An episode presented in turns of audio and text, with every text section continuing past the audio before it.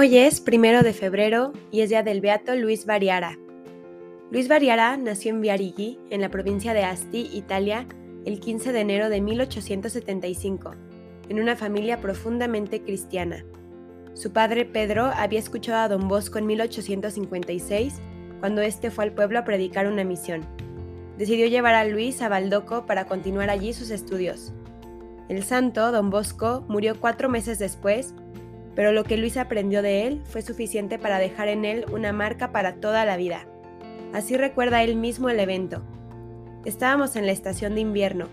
Jugábamos una tarde en el amplio patio del oratorio, cuando de repente se oyó gritar de un lado a otro, Don Bosco, Don Bosco.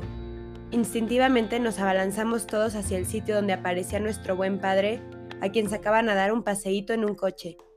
Lo seguimos hasta llegar al lugar donde debía subir al vehículo. Pronto se vio don Bosco rodeado de su querida turba infantil. Yo buscaba afanosamente el modo de situarme en algún punto donde pudiera verlo a mi gusto, pues deseaba ardientemente conocerlo. Me acerqué lo más que pude y en el momento de ser ayudado a subir al coche, me dio una dulce mirada y sus ojos se fijaron detenidamente en mí. Tenía la seguridad de haber conocido a un santo y que ese santo había leído en mi alma algo que solo Dios y él pudieron saber. Cuando finalizó sus estudios secundarios, solicitó ser salesiano. Entró al noviciado el 17 de agosto de 1891. Mariara hizo sus estudios de filosofía en Balsalice, donde conoció a Andrés Beltrami.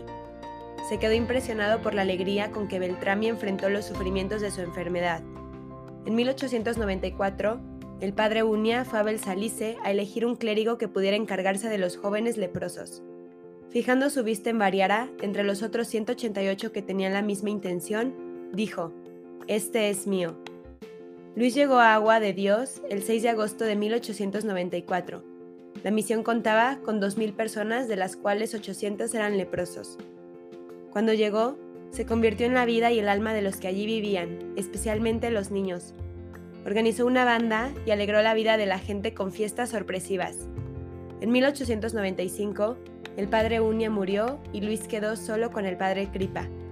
En 1898 fue ordenado sacerdote y se convirtió en un excelente director espiritual.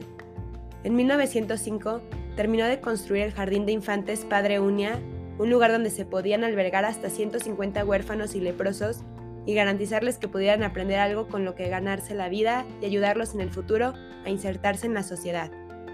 En Agua de Dios, las Hermanas de la Providencia habían creado la Asociación de Hijas de María, un grupo de unas 200 niñas.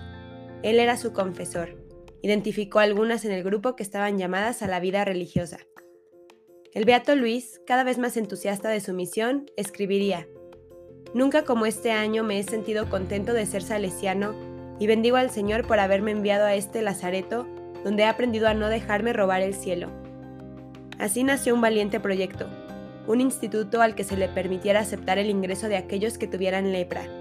Inspirado por la espiritualidad del padre Beltrami, desarrolló el carisma salesiano de sacrificio y fundó la congregación de Hijas de los Sagrados Corazones de Jesús y María, que hoy cuenta con 600 mujeres religiosas.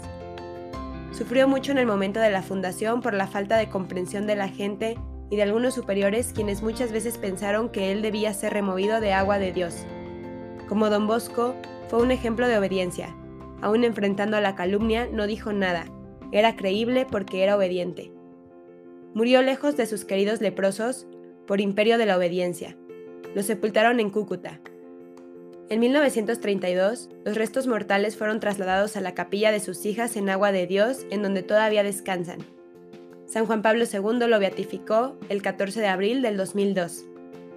Señor Jesús, que sepamos como tu beato imitar la heroica firmeza de su fe y la caridad que nos enseñó con el testimonio de su vida, a fin de que iluminados por la luz de la verdad, sepamos manifestar la dulzura y pureza de su amor en el servicio a nuestros hermanos necesitados.